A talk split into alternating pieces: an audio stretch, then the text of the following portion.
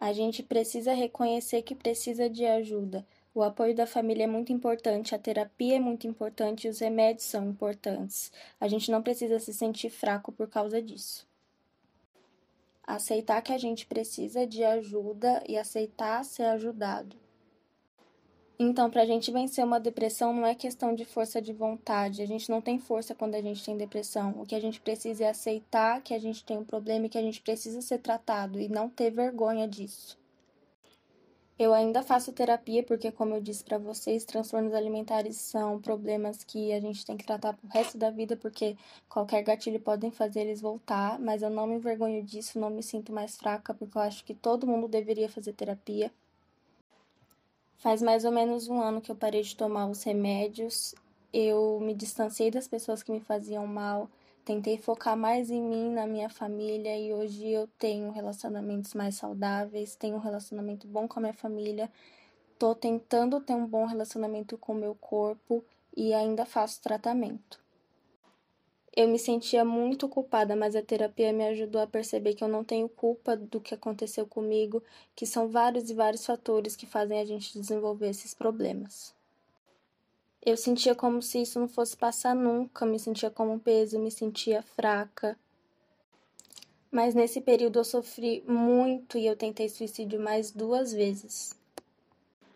Com a terapia eu consegui me autoconhecer melhor, eu consegui estabelecer uma boa relação com a minha família, eu consegui me livrar dessas amizades tóxicas e relacionamentos abusivos que me faziam tão mal.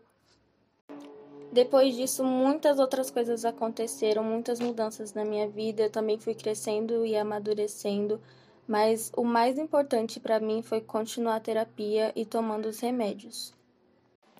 Eu fiquei internada por mais ou menos uns três dias e depois que eu saí de lá, eu continuei a terapia normalmente e tomando os remédios. Foi aí que eu tive um gatilho, uma coisa que aconteceu que me deixou muito abalada e eu tentei suicídio pela primeira vez. Eu tinha muita dificuldade também de conversar com a minha família, então eles não entendiam direito o que estava acontecendo comigo, e isso também ajudou a piorar a situação. E uma coisa que piorou muito nesse tempo foram os relacionamentos que eu falei que eram abusivos e as amizades tóxicas. Então, quando eu saí do CAPS, apesar de já ter conseguido engordar e ter melhorado da anorexia, eu ainda estava bem deprimida.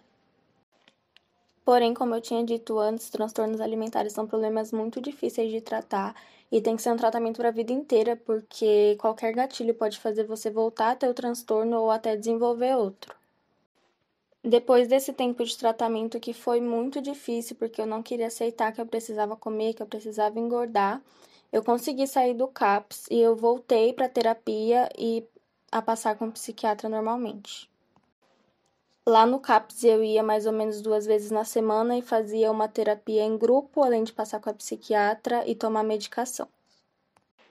O problema é que para mim as oportunidades não foram muito boas de ter um tratamento especializado para transtorno alimentar, porque é um problema muito difícil de tratar, mas a terapia me ajudou bastante. Eu comecei a fazer tratamento com a psicóloga, mas não estava me ajudando muito, então eles tiveram que me encaminhar para o CAPS, que é um centro psiquiátrico. Até que um dia eu percebi que não estava tudo bem comigo, eu não sabia o que estava acontecendo, mas eu sabia que tinha algo de errado. Então eu falei com a minha mãe, conversei com ela e disse que eu precisava passar com uma psicóloga. Nesse período eu também comecei a me relacionar com algumas pessoas bem tóxicas, tive uns relacionamentos muito abusivos que fez com que a situação piorasse. Eu também ficava muito sozinha porque eu tinha medo de comer na frente das pessoas por achar que elas estavam me julgando.